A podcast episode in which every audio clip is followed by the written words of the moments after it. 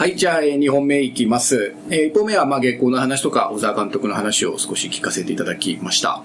えっ、と、さっきエピソードでちょっと教えてもらったんですけど、かなさん、この、ポッドキャストをずっと結構聞いていただいていると。あ、はい。いうことをはいさっき伺う、ほとんど、ほとんど、なんか、我々制作兼発信してる側としては、みんなちゃんとこれ聞いてくれてるんだろうかというふうに、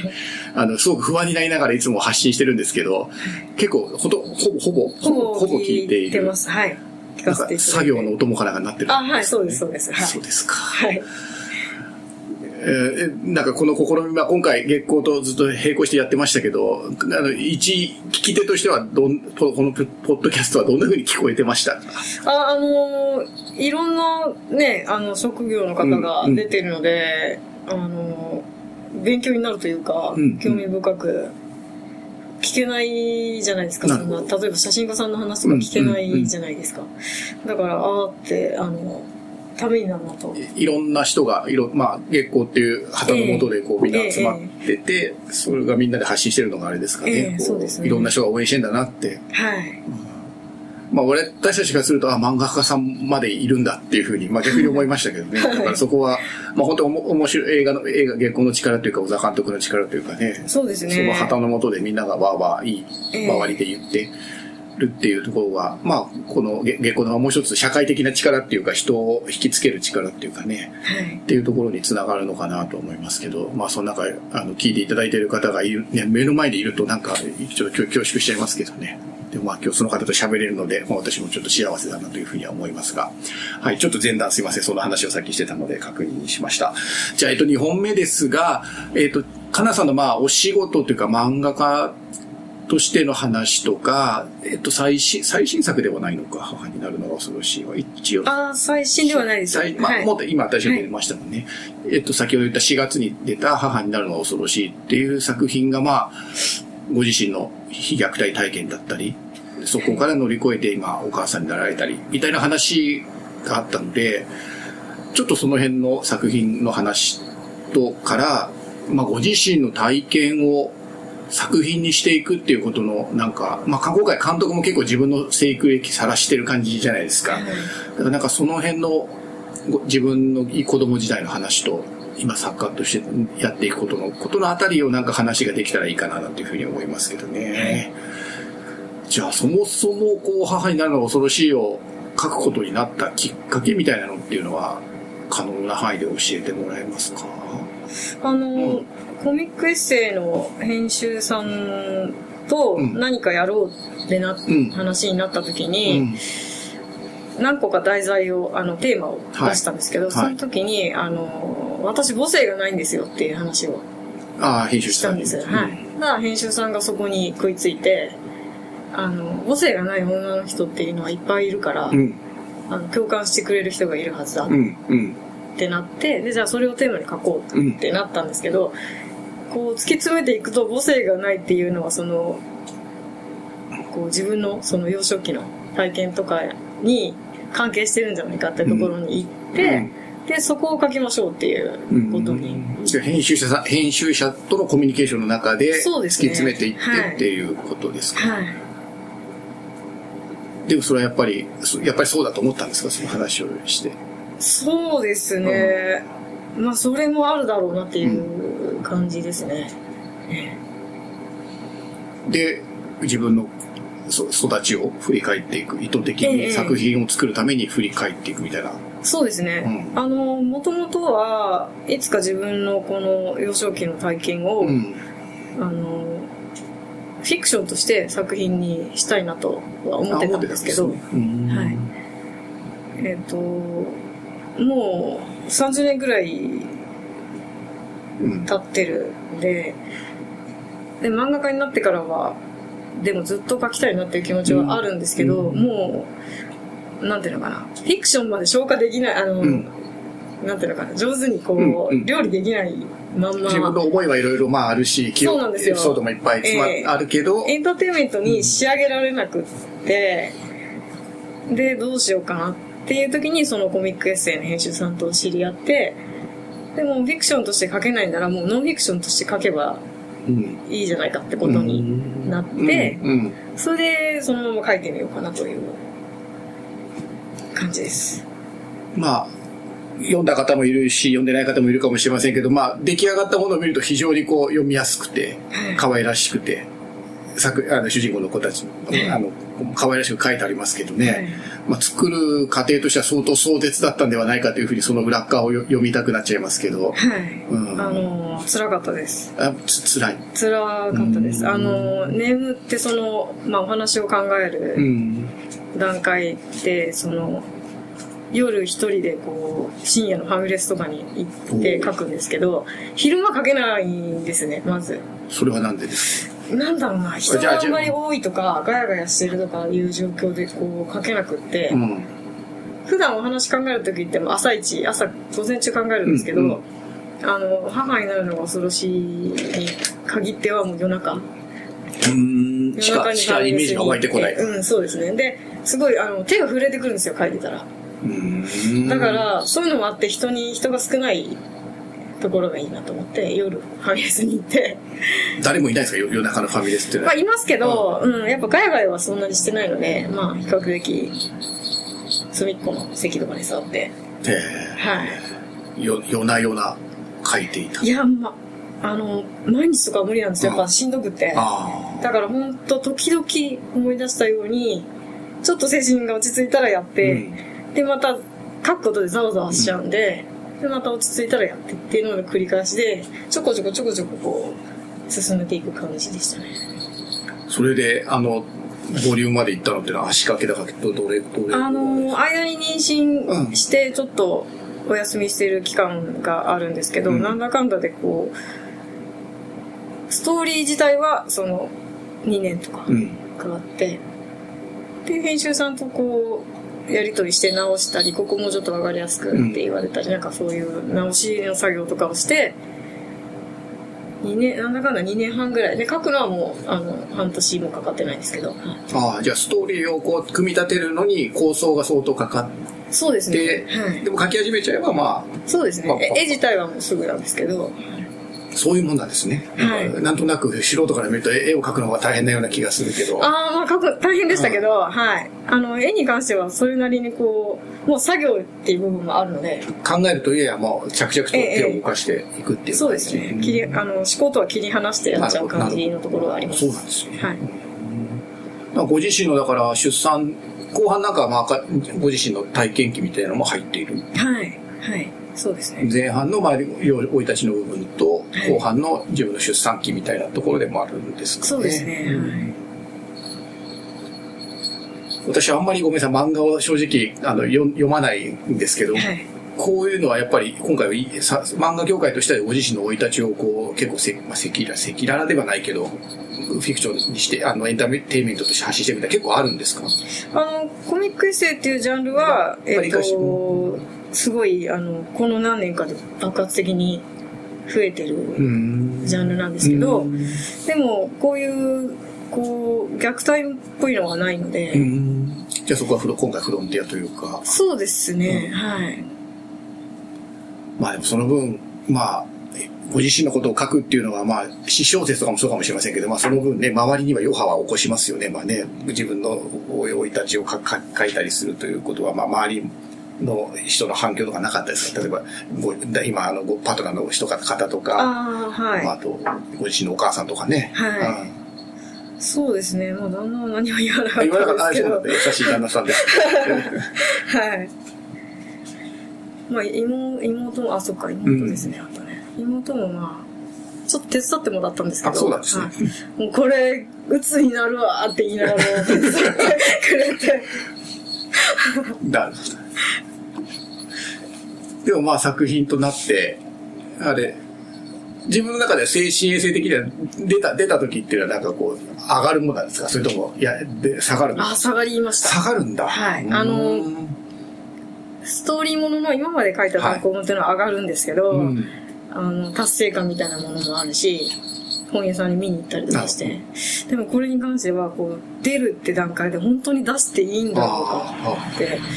例えば子供が大きくなった時にこれを読んだらどう思うんだろうかとか、うん、なんかいろんなこと考えちゃって、その今まで私と普通に仲良くしてくれてた人が私に対してなんか感情を持っちゃって、うん。読んだことによって。で普通に付き合えなくなっちゃったらどうしようとかなんか変なこと考えてしまって。ろでもそうですよね、うん自分のこと探してるからうん、ね出。す出すことに対してこうまあもうもちろんもう取り返しはつかないんですけど、でもこうもやもやうん逆にこう、そうそういうもんなんですね。それはでも作,、はい作り手にしかわからない感覚だから、ええ読み読み手の人、パッとして読んだ人にはね、わからない感覚だけれど。そうですね、うん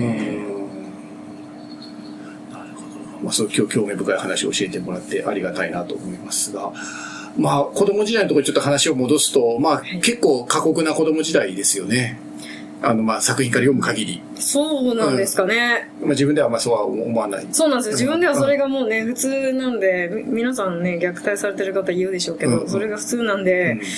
そんなに過酷なのかどうかは自分ではわかんないですけど、はい。まあ、あれを見る限りは、漫画を読む限りはね、非常にそれを、まあ、面白おかしくっていうか、少しこう、いじるような感じで書いてあるから、ええ。深刻さは少し見えないですけどね、ええ。まあ、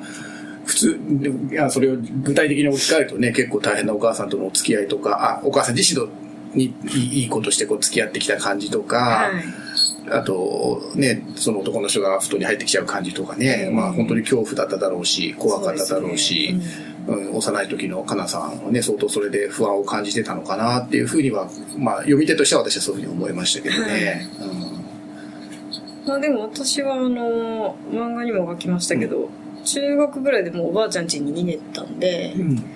で、まあ漫画っていう逃げ場もあったんで、うんうん。本当に逃げる場所があってよかったなという。